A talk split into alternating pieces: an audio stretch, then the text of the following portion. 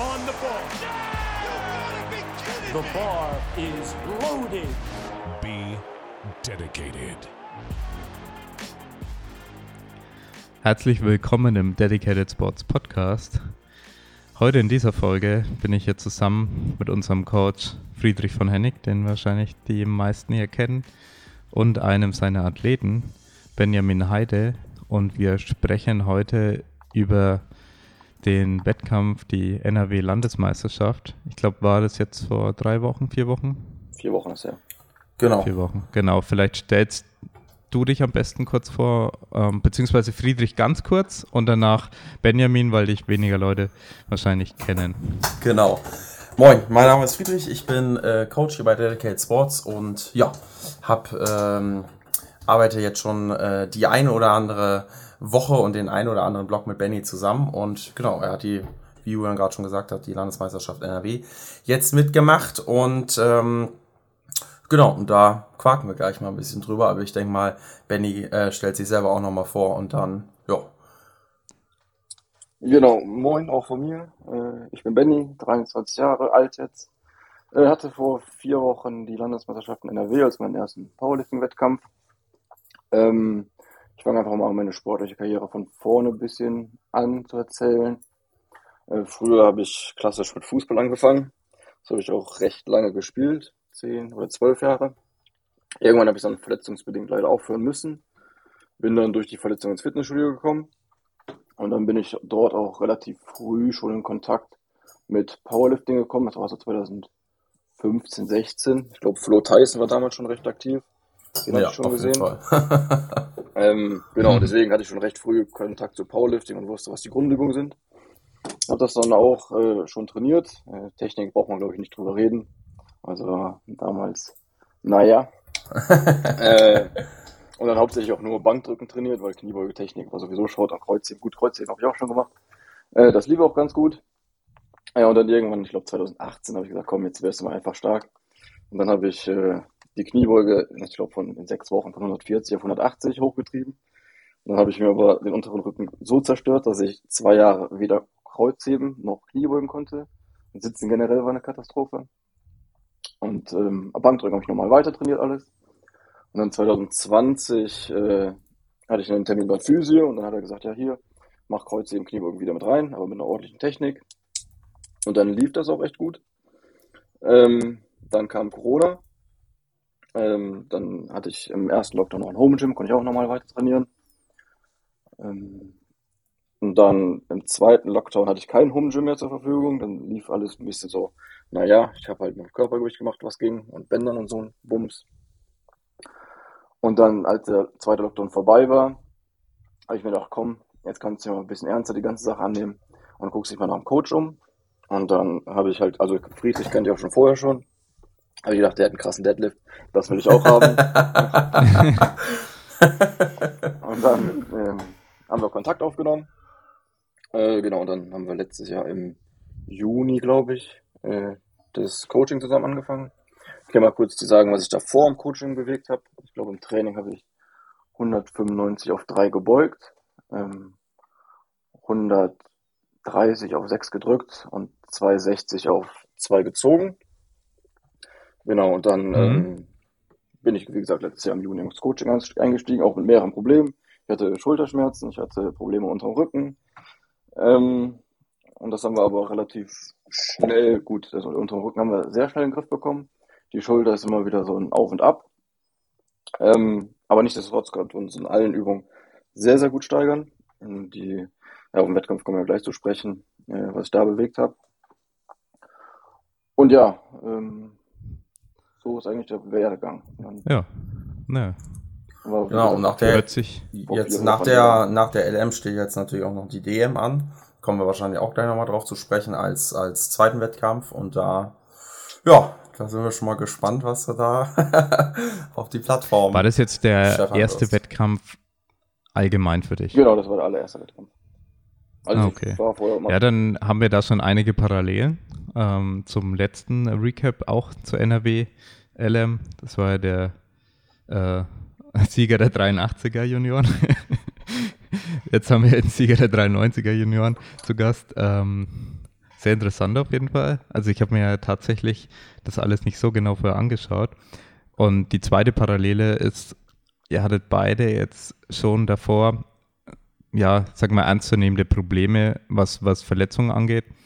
Und habt euch trotzdem in den Werten in kürzer, kürzester Zeit beide unrealistisch, also wenn ich so im Nachhinein so anschaue, für mich unrealistisch steigern können.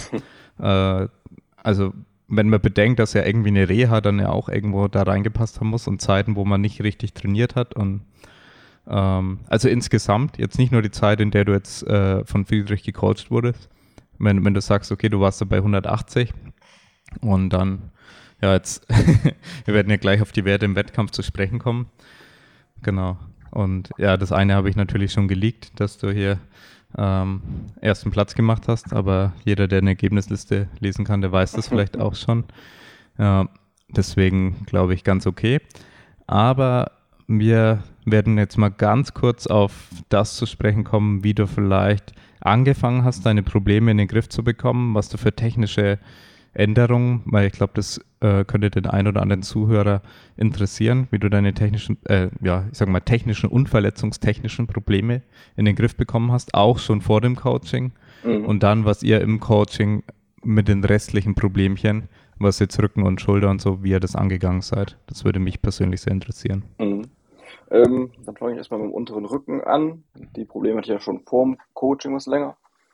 Ähm, dann hatte ich mich irgendwann an Stefan the Physio, den wird wahrscheinlich der eine oder andere kennen von Instagram, äh, ge ja. gewendet und hatte mit ihm Kontakt aufgenommen. Er hatte dann einen, auch einen Online-Termin und hat mir dann auch äh, Videos von meinem Squat und von meinem Deadlift geschickt. Und er hat auch schon direkt gesagt, äh, was man anpasst, äh, anpacken könnte.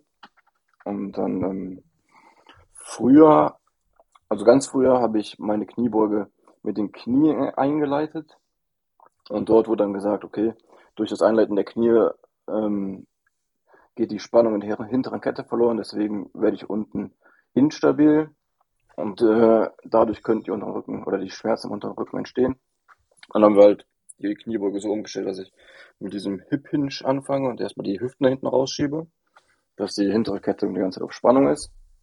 Und mhm. dann haben wir Tempo-Varianten von der Kniebeuge eingebaut.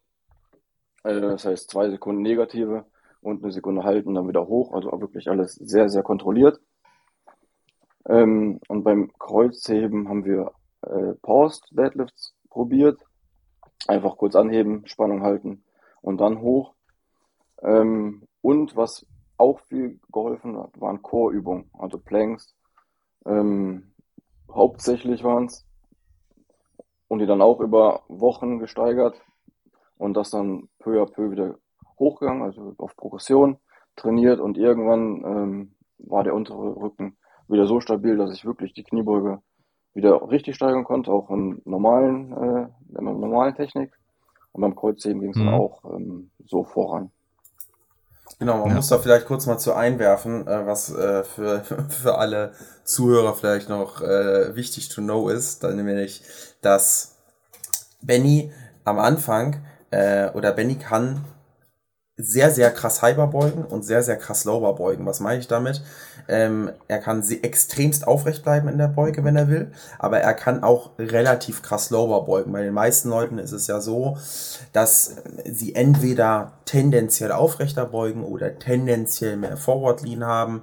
Und er kann es gut steuern. Und das, genau, und das sowohl bei der Hyper oder bei einer Hyper Ablage in dem Fall und einer Lower Ablage, das, das sieht relativ ähnlich aus. Bei Benny ist es so, als ob da teilweise zwei unterschiedliche Personen vor mir stehen.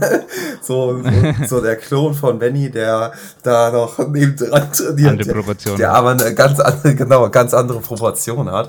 Ähm, nee, das ist wirklich ganz, ganz krass, weil da ist der Unterschied, also die Spreizung zwischen der Hyper-Bewegung, die er wirklich krass aufrecht kann, ähm, und der Lower-Bewegung, die er mittlerweile auch ähm, ziemlich hüftlastig kann, ähm, mit, mit relativ viel Forward Lean. Ähm, mhm. Die, also die Spreizung ist halt extrem und ähm, ähm, das vielleicht nochmal genau dazu gesagt. Ähm, ja. Weil das ist nicht normal, sage ich mal so. Also das ja, ich bei. Also das ist ein sehr, sehr interessanter Punkt bei, für unsere Zuschauer, glaube ich, äh, Zuhörer. Bei, bei wenigen Leuten ist es so, also habe ich es bisher erlebt, dass es so, dass die, wie gesagt, die Spreizung so krass ist und ähm, ja. Genau. Nee, ähm, ist ein richtig, richtig guter Punkt, weil ich eben auch selber noch einwerfen wollte. Ähm, also erstens, bei dem, was du jetzt gesagt hast, würde ich jetzt sagen, naja, der Athlet muss ja dann eigentlich um eine, über eine sehr, sehr gute Ankle Mobility verfügen, damit er das so, diese Diversität der Bewegung so äh, überhaupt aufrechterhalten kann. Also mit der irgendwie diesen Forward Lean, aber auch gleichzeitig diese extrem aufrechte Beuge. Das wäre jetzt meine Schätzung. Ich habe ich hab die Beuge nie gesehen und ich hätte gesagt, er kompensiert es durch extrem starkes Vorschieben der Knie. Ähm, weil von den Proportionen her, alleine wenn ich jetzt auch hier einen Deadlift und so anschaue, hätte ich ihn jetzt nicht äh, als jemanden eingeschätzt, der jetzt die brutalst kurzen Oberschenkel hat. Genau.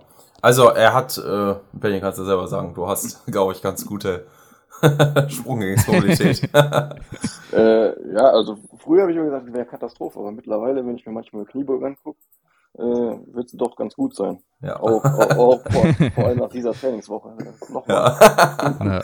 nee, also äh, äh, Benny hat schon definitiv, ähm, sage ich mal, ist schon eher jetzt vielleicht nicht extrem krasse äh, Sprunggelenksmobilität, aber ist schon eher auf der beweglicheren Seite sozusagen des hm. Spektrums. Okay und kann eben deshalb auch so aufrecht bleiben. Was natürlich auf der anderen und äh, Breite vom Stand ist ja dann ein Faktor. Klar, natürlich also das, auch, ja. Und, ähm, also und Schuhe. Also Lower beuge ich und Schuhe. flachen Schuhen und genau. Hyper habe ich, äh, ich glaube Adidas Power, ich weiß nicht, auf jeden Fall war das die. Ich habe damals die Schuhe gekauft nach dem Kriterium, welche die höchste Sohle haben. Mhm, ja. ja. ähm, was genau. natürlich aber auch und geil ist. Mit dem breiteren Sorry. Ja, sorry. Ähm, was natürlich auch geil ist, weil du hast sehr, sehr lange sehr aufrecht gebeugt und dadurch natürlich sehr viel ähm, dein Quadrizeps ausbilden können, ne? Oder sehr viel Hypertrophie im Quadrizeps. Ich meine, du hast ja auch äh, schon ein bisschen dicke Schenkel, ein bisschen mehr. ähm, und dadurch hast du natürlich sehr viel Kraft im Quadrizeps ähm, ähm, generieren können, ne, beziehungsweise Hypertrophie und dementsprechend auch Kraft generieren können. Und jetzt kannst du das gerade in der Lowerbeuge natürlich nochmal mehr nutzen, weil das ist definitiv da nicht dein, dein, Problem oder generell. Ähm, da kannst du auch nochmal die Kraft besser dann einsetzen. Und ähm, plus, dann kommt nochmal die hintere Kette, beziehungsweise, ja, die hintere Kette nochmal hinzu bei Lower natürlich nochmal stärker. Äh, bei einer, äh, bei einer Beuge mit mehr Forward Lean und insgesamt in Kombination ist es dann einfach so, dass du viel mehr Muskulatur oder viel mehr die, die, die Muskulatur in die Bewegung mit einbringen kannst und dementsprechend auch mhm. ähm, ja, dann solche Werte halt ja. raushauen kannst, wie du rausgehauen hast. ja, und eine Sache wollte ich noch einwerfen zu dem, was jetzt Benny am Anfang gesagt hat, auch mit äh, Stefan de Physio. Äh, Lea hat ja tatsächlich auch äh, von ihm Hilfe bekommen als sie ja Knieprobleme primär hatte und haben das auch ganz gut in den Griff bekommen äh, können. Okay, jetzt hat sich's erledigt, weil Lea ist schwanger, das wissen vielleicht, weiß vielleicht der eine oder andere. Äh, aber ja, sie hat da auch äh, gute Hilfe bekommen. Und zum, zum Thema, äh, er, also er coacht das viel. Ich war ja tatsächlich auch bei einem Seminar schon bei, bei ihm. Äh, wir haben das auch aufgenommen eben. Ähm, und er coacht das viel mit Hüfte zuerst einleiten. Und ich merke, dass es aber den meisten Leuten oder den Leuten am meisten bringt, die tendenziell jetzt nicht die sind mit den kürzesten Oberschenkeln und die auch Lowbar sehr aufrecht beugen äh, im Regelfall ja, und halt einen schwachen Deadlift haben, dass die Personen es meistens machen können, also mit, diesen, mit den Knien einleiten im Prinzip, dass die ähm, kein, nicht diese Downsides haben von die Runden dann am Ende ein oder so, wie du das jetzt beschrieben hast, dass der dann die, die äh, irgendwie die Range ausgegangen ist, äh, so hätte ich es jetzt mal formuliert, am Ende der Bewegung und deswegen eine Rundung in der Wirbelsäule stattfindet und er äh, wahrscheinlich da vermutet hat, dass dann daher der, der Schaden, die Fehlbelastung gekommen ist. Mhm. Ja. Ja. ähm, okay. Zum Heben vielleicht als nächstes noch. Ähm, da haben wir ja äh, ein kleines Experiment gestartet, äh, Benny. Und äh, ja, vielleicht willst du Also jetzt mal zeitlicher Sprung, zeitlicher Sprung von, okay, die schlimmsten Probleme hast du so beheben können, was du eben erzählt hast, ähm, bevor du dann ins Coaching gekommen bist. Genau. Bei Friedrich. Genau. Ja. Und dann, ja, ich kann einfach mal anfangen vom Coaching-Start. Also gestartet haben wir im Juni das Coaching. Und dann gut, erstmal, der erste, der erste Block ist erstmal zum Rein finden, äh, gegenseitiges Abtasten, wo man wie steht, was funktioniert, was man erwartet, wohin man will. Ähm, und dann war der erste Monat direkt äh, ein bisschen speziell, weil ich beruflich äh, im Ausland war. und dann äh, dort bei 40 Grad gearbeitet habe, 10 Stunden am Tag und danach noch ins Training musste. Äh, das hat recht geschlaucht, aber das Training lief trot- trotzdem recht gut. Aber man muss sagen, ne, also muss ich kurz, ein, äh, kurz, kurz unterbrechen, dass du immer halt auch durchgezogen hast, ne? Gerade bei den Temperaturen in einem fremden Land ähm, und ähm, bei, bei schon guter Arbeitsbelastung Wo war das? ja teilweise. In Mhm. Dubai. Genau. In Dubai? Ähm, okay, krass. Da hast du einfach die ganze Zeit durchgezogen. Also das ist halt auch nicht normal, muss man sagen. Ne? Also im Positiven richtig geil gemacht, Lenny. Ja, muss, muss. Ähm, ja, und dann äh, da, das war ja quasi der erste Block. Ähm, wenn ich mir jetzt retrospektiv die Beugen von damals angucke, denke ich mir, ach du Scheiße, was hast du da gemacht? Ähm, und dann war am Anfang, glaube ich, auch noch viel Tempobeuge. Ähm, und dann haben wir relativ am Anfang, äh, also bevor ich ins Coaching gegangen bin, habe ich noch mit äh, äh, Kniebeugeschuhen gebeugt, mit Absatz. Aber relativ am Anfang haben wir dann schon auf flache Schuhe umgestellt, zumindest als äh, am zweiten Tag, meine ich. Und dann einen Tag immer noch mit hohen Schuhen drin gehabt. Ähm, und das dann peu à peu hat sich so entwickelt, dass wir ähm, sogar eine Zeit lang dann nur noch mit flachen Schuhen getrainiert haben. Aber mittlerweile haben wir als Assistants auch wieder Hyper drin. Ähm, ja, und beim Deadlift haben wir die ganze Zeit conventional trainiert eigentlich. Äh, und dann Variationen von ähm, Candito Deadlifts über äh, Pause Deadlifts hat man glaube ich auch mal drin. Dann Banded Def äh, Deadlifts, Defizit Deadlifts, alles Mögliche. Äh, und beim Bankdrücken äh, war auch viel pausiert. Und dann, ich hatte ja noch die Problematik mit der Schulter, äh, dass ich mit im Lockdown ein bisschen, äh, ja, ich weiß nicht, zerstört will ich nicht sagen, aber ich habe immer noch Schmerzen in der Schulter ein bisschen, ja, teilweise. Äh, deswegen beim Bankdrücken muss man auch immer ein bisschen Piano machen. Und da auch äh, viel mit negative Exzentrik, Sportopress, also alles kontrolliert. Und dann, ja, die Blöcke über gesteigert. Ähm, ja, und dann irgendwann hatten wir eigentlich für Ende letzten Jahres die, äh, den NRW Cup angepeilt. Ähm, der wurde dann aber kurzfristig aufgrund von Corona abgesagt. Äh, deswegen, wir, wir hatten auf den Wettkampf auch schon eine Vorbereitung gemacht. Ähm, und dann äh, ist das aber leider ins Wasser gefallen. Und dann war ich drei Wochen im Urlaub, wo ich gar nicht trainiert habe im Dezember. Und danach wollten wir dann eigentlich in, ähm, ich meine, in Hessen wäre das ein Wettkampf gewesen, die Quali für die Deutsche dann für dieses Jahr holen, weil die Deutsche ja eigentlich auch Anfang des Jahres geplant war. Die Wettkämpfe sind aber dann auch ins Wasser gefallen aufgrund von Corona. Ähm, und dann habe ich einfach nach dem Urlaub mal einfach aus Spaß ein Training oder nach dem, Tra nach dem Kreuzhebetraining Sumo probiert. Dann habe ich Friedrich oder ein Video geschickt und habe gesagt, können wir vielleicht auch mal probieren. Lief eigentlich ganz gut. War, war, war nur 120 Kilo auf der Stange, aber hat sich ganz gut angefühlt. Und dann ähm, haben wir Sumo auch mit reingenommen und das lief auch erstaunlicherweise extrem gut. Also ich glaube, ich habe nach drei Wochen oder vier Wochen schon 2,65 auf 3 gehoben. Ja. Ähm, Also das, war, schlecht. das war auf jeden Fall krass da. Also es war nicht nur krafttechnisch krass, sondern auch technisch krass, dass du das in, ähm, dass du das so schnell auf so einem guten Level, klar, ein paar kleine Fehlerchen und ein paar kleine Ineffizienzen, besser gesagt, waren dann da schon noch drin, aber für, ne, gefühlt zwei Minuten gemacht, drei Raps gehabt mitgemacht und es sieht äh, verdammt gut aus, ne? Also das war schon, das Ja, war schon und- heftig. Und das Sumo war halt auch äh, gut für meinen unteren Rücken, weil ein Genau. bisschen Belastung runtergenommen hat. Und das lief auch echt lange echt gut. Also irgendwann habe ich auch 280 auf 3 gezogen. Ähm, und dann in der Vorbereitung zur LMNRW vor vier Wochen ähm, habe ich in Fred besucht, äh, weil ich einen Kollegen in Frankfurt besucht habe, drei Tage. Und Fred wohnt ja in Wiesbaden, deswegen war das quasi Katzensprung.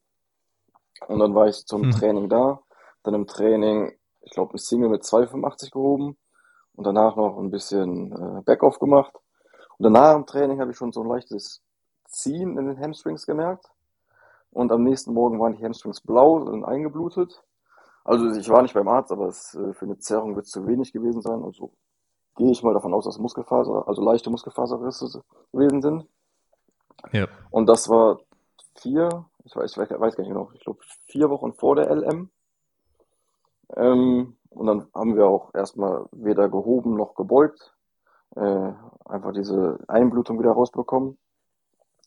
Und dann, ähm, ja, war halt wie gesagt mitten in der Vorbereitung. Hm. Ich glaube, anderthalb Wochen später habe ich dann aber wieder normal, äh, also was heißt normal? Ich konnte dann wieder schmerzfrei beugen und heben. Ich habe dann mit 150, glaube ich, wieder angefangen, äh, wirklich ganz piano zu beugen, so dass ich nicht nichts riskiere, dass irgendwas Schlimmeres passiert. Hast du einen langen Deload gemacht vor dem Wettkampf? Quasi. Ähm, genau, und dann ähm, halt weiter trainiert und dann mit den Gewichten leicht hoch. Also wir waren in der Vorbereitung nicht da, wo wir hätten sein können, einfach aufgrund der Umstände mit den Hamstrings.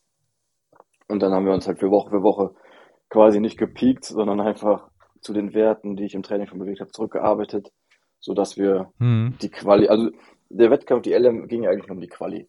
Und dann gucken, ein bisschen Spaß haben, gucken, wie so ein Wettkampf anfühlt. Und dann, ähm, ja, Ja. war die Vorbereitung dann im Endeffekt doch recht gut, äh, nach den Werten, die ich dann bewegt habe auf dem Wettkampf. Aber war Ja. doch holpriger, holpriger als erwartet. Genau. Vor allem das Krasse Ja. bei diesem Training. ähm, äh, ich war so verwundert, als du mir da das Bild gesendet hast, weil äh, ich dachte mir erstmal, Alter, was ist, was, was hast du denn gemacht? Was ist denn, was ist denn nach dem Training noch passiert? Aber es muss irgendwas im Training gewesen sein oder einfach diese Belastung. Ähm, aber es ist ja, es ist ja, war ja kein akuter, ne? es ist ja kein akuter Vorfall, bei dem das irgendwie, wo du gemerkt hast, okay, hier sind gerade meine Hamstrings flöten gegangen, so nach dem Motto, sondern es ist ja äh, so einfach diese Trainingsbelastung und dabei muss es irgendwie so schleichend passiert sein. Und äh, Das ist auch interessant, ist eher selten, denke ich. Genau, glaube ich auch eher, dass es eher selten ist oder eher ungewöhnlich ist. Mhm. Ähm, und ähm, genau, da haben wir natürlich auch erstmal, habe ich mir erstmal gedacht, so, Alter, was haben wir denn gemacht? äh, was, äh, was ging denn da ab? Ähm, aber ja, genau, haben wir uns, mussten wir uns natürlich ganz vorsichtig rantasten, weil gerade wenn einem der Körper sowas uns schon signalisiert, dann äh, egal wo man ist, auch wenn man ja in dem Fall in einer Vorbereitung ist, ähm, zwar jetzt in Anführungsstrichen nur für den Quali-Wettkampf, aber da solltest du natürlich am besten auch schon ähm, Erfahrung sammeln. Und natürlich willst du den Wettkampf, will man jeden Wettkampf irgendwie gut bestreiten, ne? keine Frage.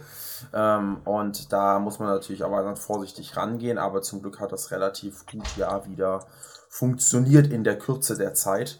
Ähm, und die, Genau. ähm, die Hamstrings haben nicht, äh, nicht nochmal großartig rumgemeckert. Oder es ist nicht noch, nicht noch irgendwas Schlimmeres passiert. Ne? Ähm, weil das wäre in der Kürze der Zeit auf jeden Fall doof gewesen. Aber ähm, das haben wir, glaube ich, ganz, oder ist, glaube ich, ganz gut gegangen. Und dann, ja, zum, zum Wettkampf war es ja dann wieder oh, relativ, Ja, wobei relativ wir, gut. wobei wir Wettkampf ja nicht Sumo gezogen haben, Genau, richtig. sondern dann Conventional Genau. gezogen haben. Also ich Genau, hatte das- Conventional vorher als Assistance noch drin, als Bandit-Variante. Ähm, aber aufgrund, also eigentlich aufgrund mehrerer Ursachen haben wir uns dann für Conventional anstatt Sumo im Wettkampf entschieden, weil bei Sumo das Griff auch noch so ein leidiges Thema ist oder, oder, oder war und einfach die Sicherheit nicht gegeben war. Und dann haben wir gesagt, okay, Conventional ist so safe, ähm, dann gehen wir da lieber auf Nummer sicher. Und da ich auch nicht erheblich, machst du- erheblich schwächer bin im Conventional, äh, konnte man das, glaube ich, verkraften. Genau. Machst du Hook Grip? Ähm, beim Sumo haben wir viel Hook probiert. Ähm, beim Conventional habe ich aber im Kreuzgriff gehoben. Okay, und probiere weiterhin Sumo im Hook Grip? Nee, Sumo haben wir jetzt erstmal rausgenommen. Ähm, einmal wegen den Hamstrings. Und jetzt nach dem Wettkampf, Okay. die Trainings hat es einfach im Hamstring immer noch gezogen. Auch schon bei leichteren Gewichten. Deswegen haben wir gesagt, okay, gehen wir kein Risiko ein und konzentrieren uns bis zur Deutschen erstmal auf Conventional. Und ähm, Ah, okay. danach kann man es vielleicht nochmal in Angriff nehmen, aber momentan ähm, nicht. Genau, richtig. Einfach, weil natürlich die Deutsche, da soll natürlich auf gut Deutsch gesagt in der Vorbereitung nichts anbrennen und da lieber den sicheren Weg wählen. Und wir haben ja jetzt auch an der, an der LM gesehen, also ähm, selbst mit jetzt einer Vorbereitung, wo eigentlich, eigentlich primär Sumo äh, im Fokus stand ähm, und eher conventional die äh, das Assistance, äh, die Assistance Einheit und das Assistance Movement war sozusagen, hast du aus Ja. conventional doch ganz gut was rausgeholt. Also das liegt ja auch irgendwie, muss man sagen. Ja, definitiv. Ja, dann hätte ich gesagt, gehen wir mal direkt zum Wettkampf. Was mich vor allem interessiert, ist so einfach, ja, Versuchsauswahl, wie lief der Wettkampf an sich ähm, ab und gab es irgendwelche Dinge, ähm, ich sag mal, äh, die, die passiert sind, auf die ihr reagieren musstet? Also irgendwelche Ereignisse? Ähm, und ja, dass wir einfach mal chronologisch durchgehen. Ähm, also jetzt auch in dem Kontext, war das jetzt der geplante Opener? Seid ihr hochgegangen? Seid ihr runtergegangen? Äh, hat sich irgendwie im Warm-up irgendwas von den drei Übungen dann blöd angefühlt? Aber dann chronologisch natürlich. Mhm. Genau, und dann fangen wir einfach bei der Kniebeuge an. Ähm, Kniebeuge, ja, also wir sind, ich würde sagen, recht konservativ an die Kniebeuge rangegangen, haben den Opener auf 2,30 gesetzt. Äh, 2,30 jetzt ein Gewicht, das habe ich schon öfter im Training gebeugt, also war jetzt nichts Schwereres. Ähm, auch mit dem Hintergedanken dann, okay, den machen wir leicht, dass wir Selbstvertrauen gewinnen. Ähm, die waren dann auch sehr gut, also im Warm-up hat sich alles schon gut angefühlt. Äh, und dann die 2,30 waren recht leicht. Und dann hat im, vor dem Wettkampf hat der Fred schon einen äh, Sheet gemacht mit den ganzen Versuchsauswahlen. Das heißt, wo ich mich dran orientieren konnte. Und dann die 230, wie gesagt, waren leicht. Und dann war der zweite Versuch 247,5. Die waren auch noch ziemlich leicht eigentlich. Und dann haben wir gesagt, den dritten, also vor dem Wettkampf habe ich gesagt 255, da bin ich zufrieden aufgrund der, der Ursache mit den Hamstrings. Und dann auf 255 äh, den dritten gesetzt. Äh, der war auch noch relativ entspannt. Äh, hätten wir auch, glaube ich, noch ein paar Kilo hochgehen können. Äh, ich habe die 255 im Training, glaube ich, auch schon auf einen Dreier gebeugt, deswegen das ist krafttechnisch drin, aber aufgrund der Hamstrings dann doch lieber ähm, bisschen ruhiger gemacht, weil es wie gesagt um die Quali ging. Deswegen da bei der Kniebeuge lief alles wunderbar, Kommandos gingen gut, äh, Gewicht hat sich gut angefühlt. Äh, ich war nicht nervös oder so, also vom Wettkampf überhaupt nicht. Ähm, Mhm. und ja, deswegen, das lief sehr, sehr gut in meinen Augen. Und dann Okay, einfach wie geplant, Genau, einfach alles- alles- durchgeballert. Alles, alles wie geplant. Ähm, Ja. Dann beim Bankdrücken ähm, hat die Schulter leicht gezwickt. Deswegen haben wir den Opener, eigentlich hätte ich ihn mit 142,5, glaube ich, äh, gesetzt. Und dann habe ich aber noch auf 140 reduziert. Ja, Die 200 Kilo, ich weiß nicht, ich war, im Nachhinein war es einfach dumm, vielleicht auch. Äh, aber auf jeden Fall auf 140 dann den Opener gesetzt. Die haben sich auch echt gut angefühlt, Schulter hat auch gut mitgemacht. Und den zweiten dann auf 150 gesetzt.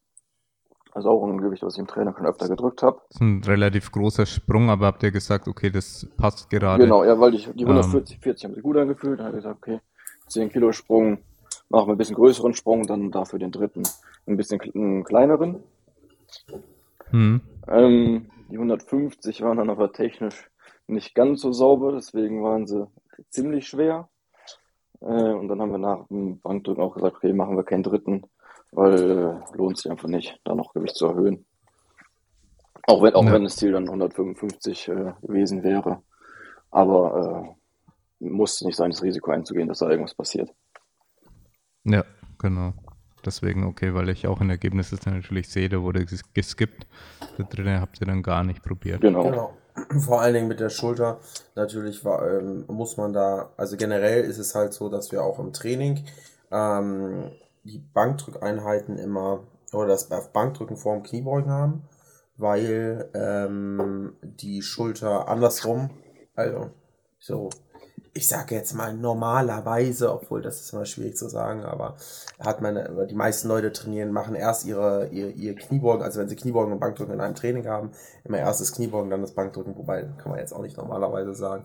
Aber gerade, wir haben es gerade geswitcht, dass, äh, dass sozusagen die Schulter noch komplett unbelastet ist und sozusagen frisch ist, Ja. in Anführungsstrichen, und fit ist vor allem.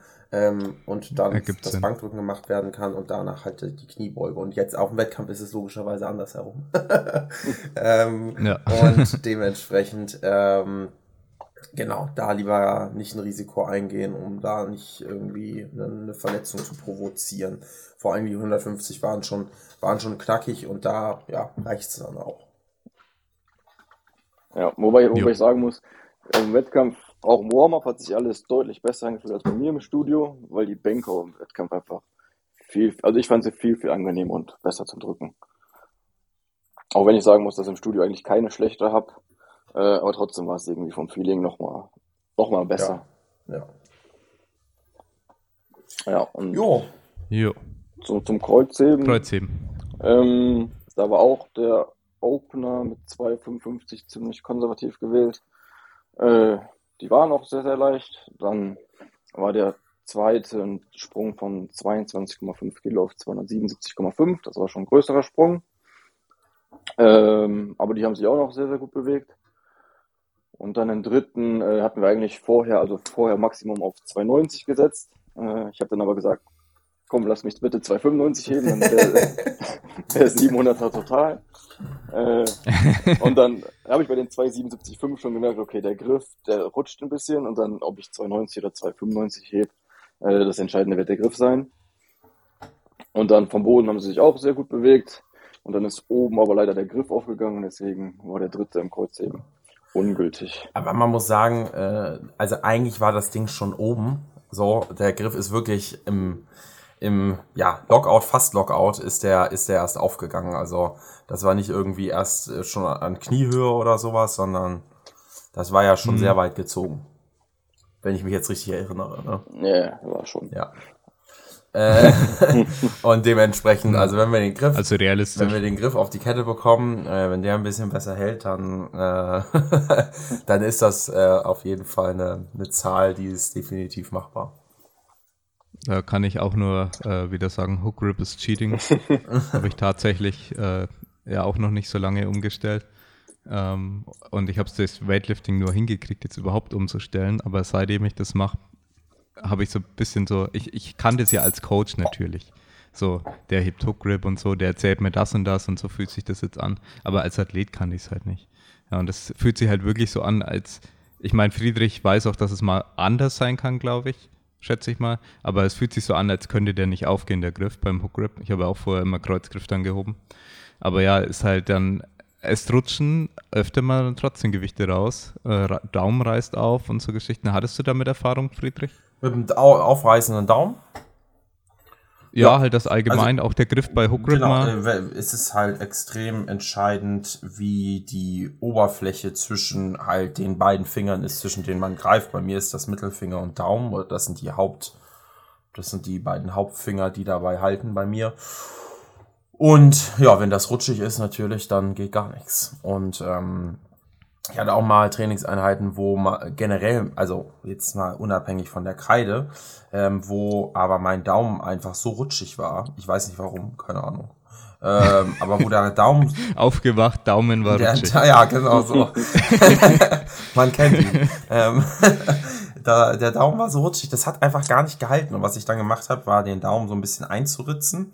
Ähm, wenn man ja den Finger oder die Finger darüber legt, ähm, ähm, dann ja, hat's ja im Prinzip eine Bewegungsrichtung, um, um damit es aufgeht. Und ich habe dann halt mit, einer, mit, einem, mit einem Messer äh, den Daumennagel, da darf man aber muss man aufpassen, da darf man nicht zu tief schneiden, weil da schneidet man sich schnell ins Nagelbett und dann brauchst du gar nichts mehr zu heben.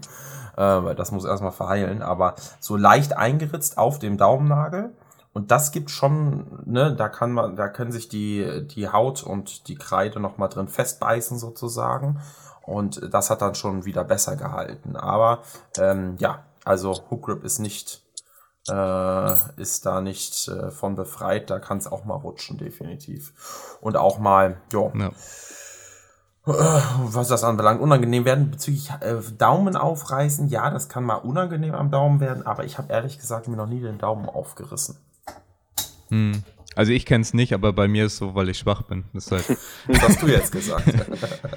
ja, das ist ein Faktor. Wenn man stärker ist, dann äh, ist die Wahrscheinlichkeit dafür natürlich extrem groß. Und wenn man stark ist, ist die Wahrscheinlichkeit auch mal groß, dass man 2,95 mal irgendwie im Kreuzgriff nicht mehr halten kann.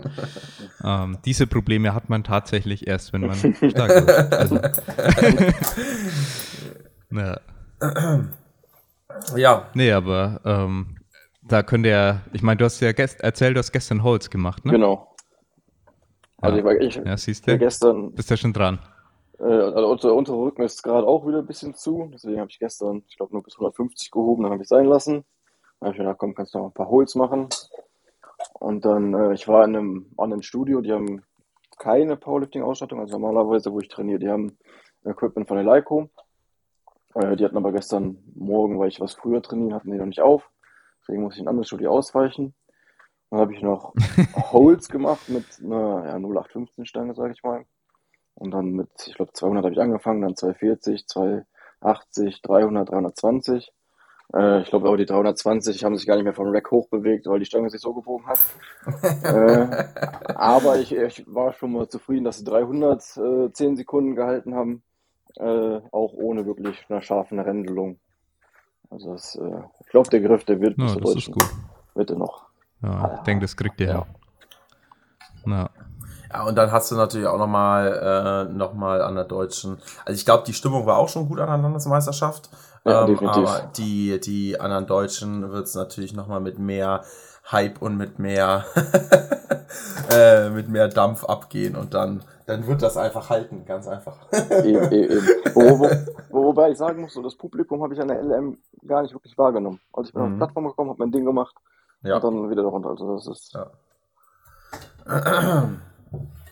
Aber Ja. das ist halt, das ist halt auch äh, im Studio, wo ich trainiere, äh, bin ich immer im Keller. Also das Powerlifting steht im Keller da. Und da bin ich immer alleine am, äh, im Training. Und dann einfach auf dem Wettkampf mit Leuten um sich rum. Äh, die Stimmung hat auch so viel dazu beigetragen, dass es so gut lief. Äh, auch wenn ich das Publikum nicht, nicht wirklich wahrgenommen habe, aber im Warm-up-Bereich mit den anderen Athleten, das war schon sehr, sehr cool. Äh, Wenn man einfach mal mit anderen Leuten umgeben ist, die den Sport auch machen und nicht alleine für sich hin äh, trainiert im Keller. Wir haben auf jeden Fall festgestellt bei dem Wettkampf, dass du definitiv ein Wettkampftyp bist und nicht äh, ja jetzt irgendwie zehn Wettkämpfe brauchst, damit du sozusagen warm wirst. Gibt's ja auch, dass da Leute hm, ja erstmal eine lange Zeit so ein bisschen reinkommen müssen und dann irgendwie erst bei dem vierten, fünften, sechsten, zehnten Wettkampf auftauchen, sondern bei dir eher ja, erster Wettkampf gemacht, hat gut funktioniert. äh, Ja, tatsächlich ist es ähm, natürlich nicht selbstverständlich, dass man den ersten Wettkampf hier, sag ich mal so, ohne Nervosität und alles hinter sich bringt. Ja, ich meine, bei dir war es jetzt kein 9 von 9, aber es lässt sich ja alles, es war schlau. Also jetzt so, wenn er die Ergebnisliste anschaut, könnte man denken, ja, aber vielleicht ein bisschen unsauber geplanter Wettkampf, aber wenn du, wenn man so dann hört, okay, was waren die Probleme? Okay, wegen der Schulter vielleicht den dritten weglassen, ist halt einfach schlau. Und dann im Kreuzheben, ja, dass einem dann ganz am Ende der Griff aufgeht, das, da steckt man halt auch nicht drin. Das sind so Dinge, okay, es hätte auch ein 9 von 9 sein können Mhm. an dem Tag.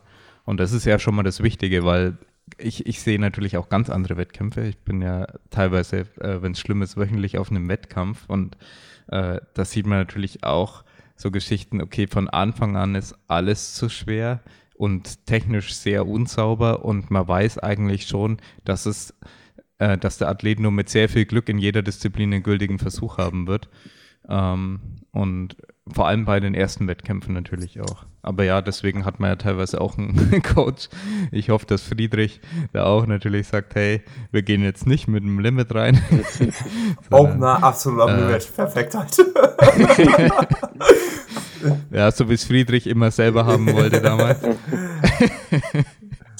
Ich kann mich noch an die Diskussion äh, bei, den, bei deinen Landesmeisterschaften Die kann ich erinnern. mich auch erinnern, Julian.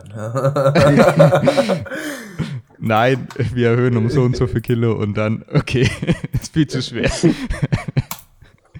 ja, aber ähm, als Coach hat er natürlich eine andere Perspektive. Ja, ich will euch, will, ich will auf, auch auf die die Basis Sache. immer steigern, das ist richtig. So, so, Ja. so kommt das alles wieder. Ja, ja Friedrich war, war da überhaupt kein Freund davon, mit le- leicht reingehen oder sowas. Ja, das hat er gar nicht gemacht. okay, aber ähm, hast du noch so ein paar Erfahrungen, die du den Zuhörern mitgeben willst, du sagst, boah, das war einfach so, das beim ersten Wettkampf hätte ich anders erwartet oder das war so diese eine Sache, die habe ich, die habe ich gelernt, äh, die will ich das nächste Mal besser machen oder da bin ich jetzt besser drauf vorbereitet? Boah, die eine Sache weiß ich. Also, was ich auf jeden Fall mitgeben kann, macht einen Wettkampf. Das hat einfach so unendlich viel Spaß gemacht. Äh, und wenn man dann sich auch ordentlich vorbereitet hat und dann ordentlich abliefert, äh, es macht einfach Spaß. Man sieht, was man im Training geleistet hat, was am Ende rauskommt. Auch wenn die Umstände jetzt bei mir nicht die besten waren. Ähm, aber der Spaß war definitiv da. Ich habe Blut geleckt und es motiviert für das zukünftige Training einfach so unfassbar. Ähm, aber so eine Sache, schwierig. Also, was wir am Wettkampf gesehen haben, der Griff beim äh, Kreuzheben, dass man daran arbeiten muss. Hm. Ähm, dass sowas ein Faktor sein kann genau, einfach. und dann, und dann gut, wenn es dann im Training wird ja meistens sowieso so maximal trainiert. Und da fallen die Sachen dann nicht auf, aber jetzt am Wettkampf, dann siehst du wirklich die Schwach oder wo Die Schwachstellen, ja. sind und wo man dran arbeiten kann oder sollte, damit es in der Zukunft besser läuft. Ähm, ja, Ja, also das, das, das sind so die Learnings daraus. na, also also einfach einen Wettkampf machen, sich trauen, auf die Plattform zu gehen, Genau. ähm, sauberen Wettkampf zumindest planen. Also es sagt, okay, da ist eine Planung dahinter, da ist nicht so, okay, ich, ich schau mal, was ich kann, sondern ich, man geht da trotzdem zum ersten Wettkampf im Optimalfall mit einer Planung rein und man weiß, was man macht. Also man weiß, okay, der erste Versuch ist vielleicht ein Versuch zum Randtasten, um einfach ja, das Selbstbewusstsein auch noch aufzubauen. Ich weiß nicht, wie es sich bei dir ausgewirkt hat, nachdem du deinen ersten Kniebeugeversuch, das ist immer ganz interessant, das frage ich mal ganz gerne, äh, wie, wie du dich danach gefühlt hast, nachdem du den ersten Versuch endlich gültig drin hattest. Ja, weiß ich. Ich war halt, wie gesagt, nicht wirklich nervös davor, deswegen, das war wie im Training. Ich wusste, 230 habe ich auch öfter schon auf Raps gebeugt, äh, deswegen ähm, bin ich rausgegangen, habe das gemacht und weil hat sich, hat sich jetzt äh, nicht wirklich besonders angefühlt. Also. Benny ganz stumpf vor, bin rausgegangen. Hast du dir gedacht, ich bitte erhöhen jetzt mal. Ja, ja, genau. Also ich, ich, ich, ich glaube, vor dem Wettkampf, also den äh, Versuchsauswahlsheet waren, ich glaube, der hatte ich halt äh, drei Gewichte pro äh, Versuch und dann war ich glaube bei Kniebeugen 240, 242, 5, 245. Dann habe ich aber im Fred geschrieben, ey, ich mache 247, 5, die waren so einfach. Und dann äh, die sogar tatsächlich auch ein bisschen schwerer gewählt, als wir eigentlich vorher geplant hatten. Äh, das, deswegen, Also es hat sich gut angefühlt und dann äh, hatte ich Bock auf den Wettkampf. Und ja, lief ja auch dann dementsprechend gut. Ja, Sehr geil.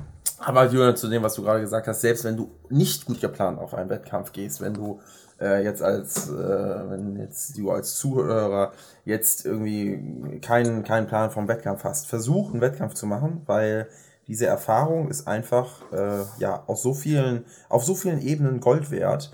Ähm, natürlich sollte, sollte man irgendwie schon die Wettkampfdisziplin so halbwegs gültig mal hinbekommen oder definitiv gültig hinbekommen und sollte natürlich auch jetzt irgendwie nicht unbedingt mit seinem Max einsteigen. Das wäre jetzt auch nicht so gut. Ähm, aber selbst wenn man jetzt nicht die perfekte Planung hat, einfach einen Wettkampf machen und da zieht man so viel A, so viel Erfahrung raus äh, äh, Ja. und B, so viel Motivation, wenn es jetzt nicht komplett in die Hose geht. Ähm, aber generell, wenn man sich darüber freuen kann und wenn man da Bock drauf hat und da mit einer Motivation rangeht und wenn auch vielleicht nicht alles rund läuft oder auch das wirklich nicht so gut läuft, auf gut Deutsch gesagt, dann auf dem Ergebnisblatt, völlig egal, man hat da seine Erfahrung rausgezogen und äh, kann damit weiterarbeiten und ist dann schon mal, äh, ja, auf gut Deutsch gesagt, deutlich, deutlich reicher an Erfahrung Deutlich weiter. und ähm, kann damit natürlich dann auch wiederum sein weiteres Training planen und genauso wie Benny jetzt gerade zum Beispiel gesagt hat mit dem Griff, ne, das fällt dann beim Wettkampf, gegebenenfalls auch andere Sachen fallen dann beim Wettkampf erst auf, an dem man dann arbeiten kann, die man eigentlich vorher nie so auf dem Schirm hatte, weil man vielleicht auch, wenn man sich selber zum Beispiel trainiert oder so, ähm, oder einfach einen Standardplan macht, ähm, die man gar nicht so auf dem Schirm hat, ne? die man aus vielleicht aus so ein bisschen Betriebsblindheit gar nicht sieht, die erst am Wettkampf rauskommen müssen und wo man dann dran arbeiten kann, um dann dementsprechend natürlich auch wieder schneller, stärker zu werden. Ja, das sind, äh, denke ich, ganz gute letzte Worte.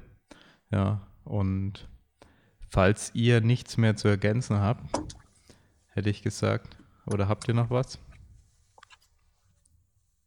Habt ihr alles gesagt, was ihr sagen wolltet? Ich glaube, wir haben, wir haben den Wettkampf ganz gut abgearbeitet. Äh, Ja. Deutsche steht als nächstes denke ich, an. einiges angesprochen. Ja, genau, die, die Planung. Deutsche steht jetzt bei dir als nächstes an. Äh, Und ja, ich meine, was will man dazu sagen? Du wirst dein Bestes geben, ihr habt eine gute Planung und du wirst auf jeden Fall da dann Vollgas geben können, schätze ich, oder? Genau, sind jetzt noch acht Wochen hin. Da ist noch zwei Blöcke. Und dann ähm, gucken wir mal, was wir bis dahin auf die Beine gestellt bekommen. Aber Ja, ist was geplant, was, was Gutes, denke ich. ja. Wild, wild. Okay, sehr cool. Dann äh, sind wir alle schon sehr gespannt, äh, was da natürlich an der Deutschen angeht, was für Konkurrenz da alles kommt. Bei den Juni- Junioren wechselt das ja ständig. Also wer antritt, wer nicht antritt, einfach dadurch, dass so viele in deinem, sage ich mal, ein kleines Stückchen älter oder jünger sind dann als du. Mhm. Und die, die jetzt ein kleines Stückchen älter sind, sind jetzt plötzlich wieder raus und fallen dann weg. Und das wird, da werden die Karten immer neu gemischt. Deswegen, also ich könnte jetzt nicht sagen, äh, wer jetzt auf jeden Fall hier abräumen wird, aber es wird sicher den ein oder anderen Insider da geben, weil ich das nicht, äh, die Junioren jetzt nicht alle äh, auf dem Schirm habe oder komplett verfolge, aber ich werde es mir auf jeden Fall anschauen. Ich bin vielleicht sogar persönlich vor Ort. Ähm, und ja, vielleicht sieht man sich da. Ja, Es ist nicht so weit weg von mir, muss ich sagen. Es sind nur knapp zwei Stunden, glaube ich, maximal von hier. Oder eineinhalb. Genau. Dann äh, hätte ich gesagt, danke, dass ihr euch die Zeit genommen habt. Danke Benjamin, danke Friedrich. Und ja, danke an alle Zuhörer vor allem auch, dass ihr äh, mal wieder so, äh, sagen wir, mit großer Geduld dem Ganzen gelauscht habt. Und wir bedanken uns auch für die 5-Sterne-Bewertung, die ihr bestimmt wieder hinterlassen werdet. Und äh, die Kommentare in Instagram. Danke, dass ihr den Podcast unterstützt. Das hilft uns immer sehr. Und ja, dann hätte ich gesagt, bis zum nächsten Mal und ciao. Ciao, ciao. ciao.